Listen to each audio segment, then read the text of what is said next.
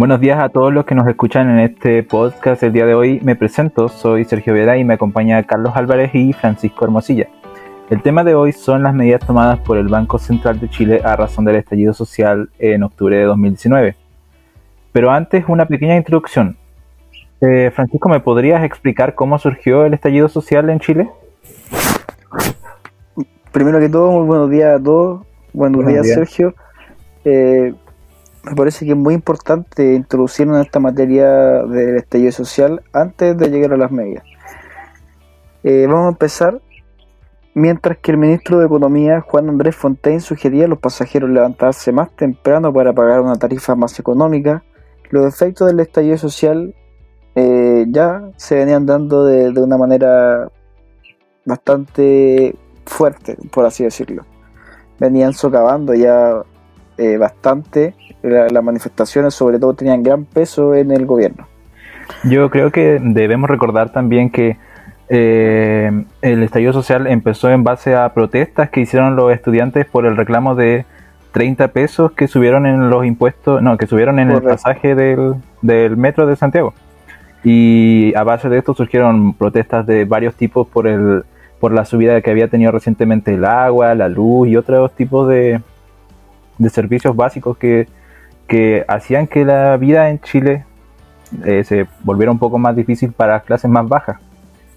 Claro, las movilizaciones de hecho comenzaron por este aumento de la tarifa del metro, pero como todos sabemos hoy ya están motivadas por el descontento que provoca la profunda desigualdad económica y social que, tiene el país.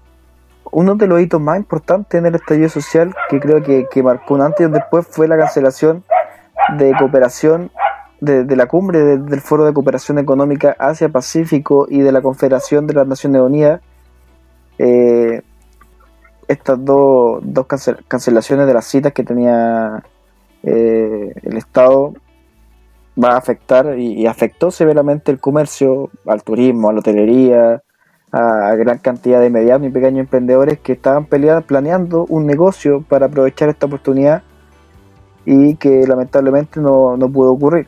Así, la cancelación de estos mismos eventos afectó de manera muy grave eh, la bolsa chilena y, la moneda.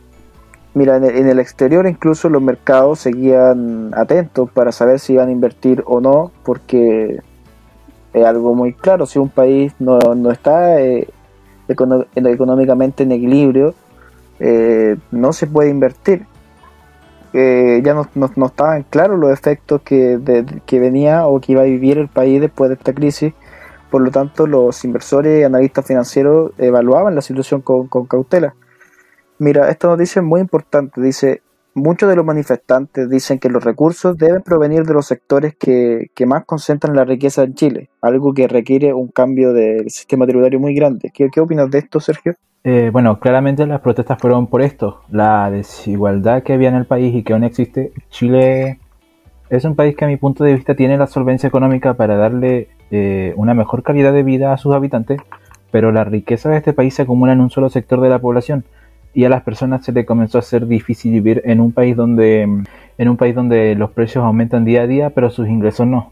Sergio, eh, toda la razón, pero viendo el panorama de una forma más, más externa o más crítica, por así decirlo, ¿es la solución, como se dice eh, vulgarmente, quitarle al rico para darle al pobre? ¿Qué, qué opina? Mm, bueno, no creo que personalmente, no creo personalmente que, que sea como quitarle a los ricos para darle a los pobres, pero sí creo que hay demasiados trabajos en donde las empresas sobreexplotan a las personas y, bueno, no donde solo sobreexplotan a las personas, sino que las personas trabajan y no reciben ingresos proporcionales a los que ellos trabajan y claro, los dueños de estas empresas reciben sueldos millonarios.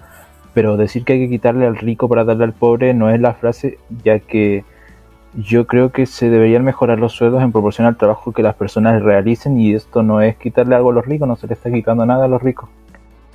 Muy buena, buena opinión, Sergio. Eh, ¿Te parece un poco si hablamos ahora sobre las medidas que adoptó el Banco Central eh, en tiempos de, estallido social? Mm, sí, claro. El, el, Banco Central tuvo que tomar acción rápida a estos hechos que estaban ocurriendo para que la economía del país no se estanque, no se paralice. Por ende, eh, eh, para que la economía no se estanque, no se paralice, tú, eh, una de las una de las medidas adoptadas fue la de reducir la tasa de política monetaria para aumentar el, el impulso monetario. ¿Cómo funciona esto? Recordemos que el Banco Central proporciona préstamos y créditos a los bancos comerciales con un interés bajo, que luego los bancos comerciales nos dan los préstamos con un interés un poco más alto. Eh, al fin de cuentas, todo esto es negocio. Pero eh, la tasa de política monetaria en octubre, antes del estallido social, estaba en un 2%. Ellos reducieron 25 puntos, dejándolo en un 1.75 para los, para los bancos comerciales. la tasa, la TPM que le entregaban, que entregaba el Banco Central, eh, también dieron facilidad a los bancos comerciales para líneas de crédito, fomentar la entrega de préstamos para las pymes, la inclusión de bonos corporativos y un programa de activación de bonos bancarios a los participantes del sistema SOMA. Por un monto de 4 mil millones de dólares e hicieron una extensión al programa de venta de divisas.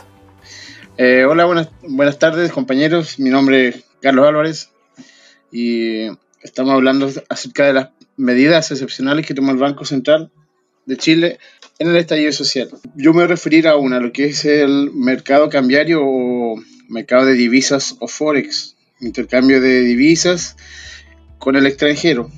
Esta, esta fue una de las tantas medidas que adoptó el Banco Central de manera excepcional.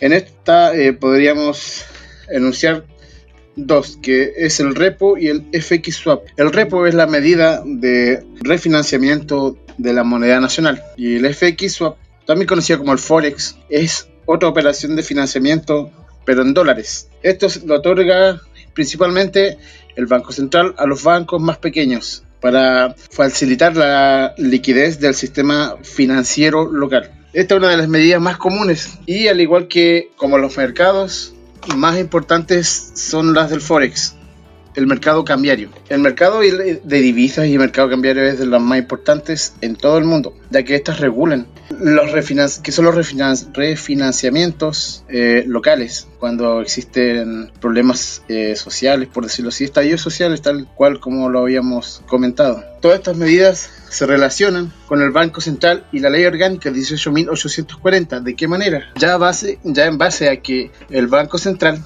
tiene cierta autonomía para actuar en calidad constitucional, por decirlo así, para actuar en estos eh, o en esta problemática social. Chicos, ahora para continuar, eh, ahora me gustaría hacer dejar una pregunta eh, en la incógnita acerca de que si estas medidas realmente fueron eficaces. bueno, sí, las medidas tomadas lograron que la economía nacional no se paralice y la inflación también se mantuvo estable. Por mi parte, como dijo Sergio, coincidir al igual que él que las medidas estuvieron muy bien adoptadas, eh, se pudo concretar su finalidad, que era estabilizar eh, la economía y los comercios en ese entonces, y mencionar igual una de las medidas que tomó el Banco Central, no solo en tiempos de crisis de estallido social, sino también en tiempos de pandemia, que es la mantención del flujo del efectivo ya que la recomendación que hace el Banco Central es que los comercios continúen aceptando el efectivo como medio de pago para así garantizar que las personas puedan elegir la forma de cómo realizarán sus compras y pagos. Esto es lo que se hace aún más relevante en el momento donde hay restricciones sociales importantes por la crisis sanitaria que atraviesa nuestro país.